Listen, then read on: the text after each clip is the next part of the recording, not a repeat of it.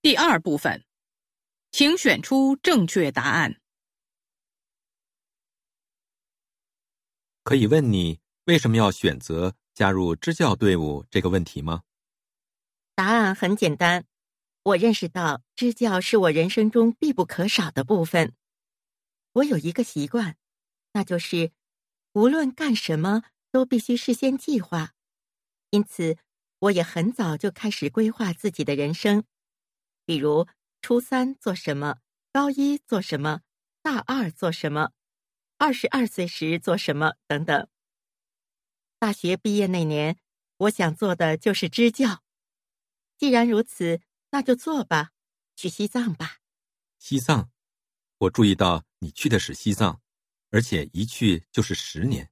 是的，开始关心支教以后，我了解到支教有很多项目，需要人的地方也多，像云贵川啊、河南啊、甘肃啊。新疆等等地区，当然西藏更需要人。另外，我是深圳人，从小就在灯红酒绿的大城市里长大，看惯了城市的繁华，因此我想拓展一下自己的眼界，去条件比较艰苦的地方看看，了解一下那的情况。那么，你了解到了什么？嗯。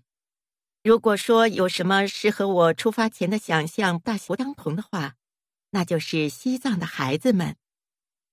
去之前，我担心牧区的小孩子可能接受不了我这个深圳人的思想想法，他们毕竟生活在一个很落后的环境里，可能会有点闭塞、保守或者害羞。然而，让我大吃一惊的是，并非如此。孩子们接受能力很强，思维很活跃，他们比我接受新鲜事物的能力都强，速度都快，也很有挑战精神。比如，我带的是初一到高三的班，每个年级大概二十来人。有一次高一要选班长，我希望大家毛遂自荐，但又担心没人举手，没想到。一个学生当时就站了起来，说：“老师，我要当班长，我要体现自己的领导精神。”他叫扎西德勒，是班里年纪最小的孩子。你觉得他跟我们大城市的孩子有区别吗？还真觉得没啥区别。你刚才说你带初一到高三的班，那么一所中学就你一个教师吗？不。我们拉措中学加上我，一共有三位老师。一个人的话会很困难，毕竟什么事都会有好的一面和难的一面。这种情况下，有伙伴是很关键的。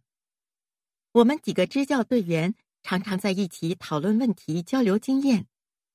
在深圳的时候，我从来没有感受到大家志同道合去做好一件事情是多么难得和充实。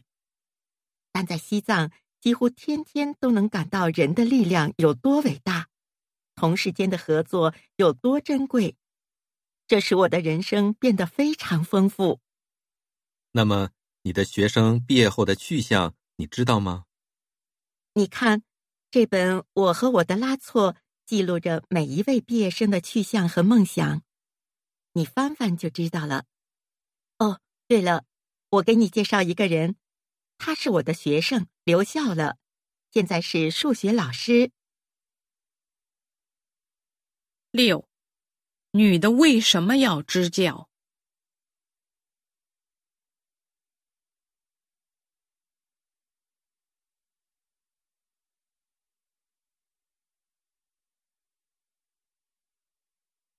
七，女的为什么去西藏？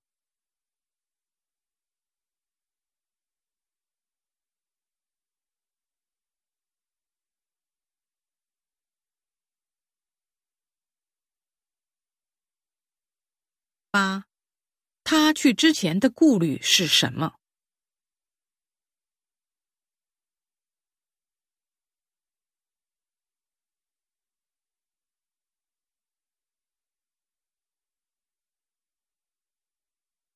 九，他支教后的收获是什么？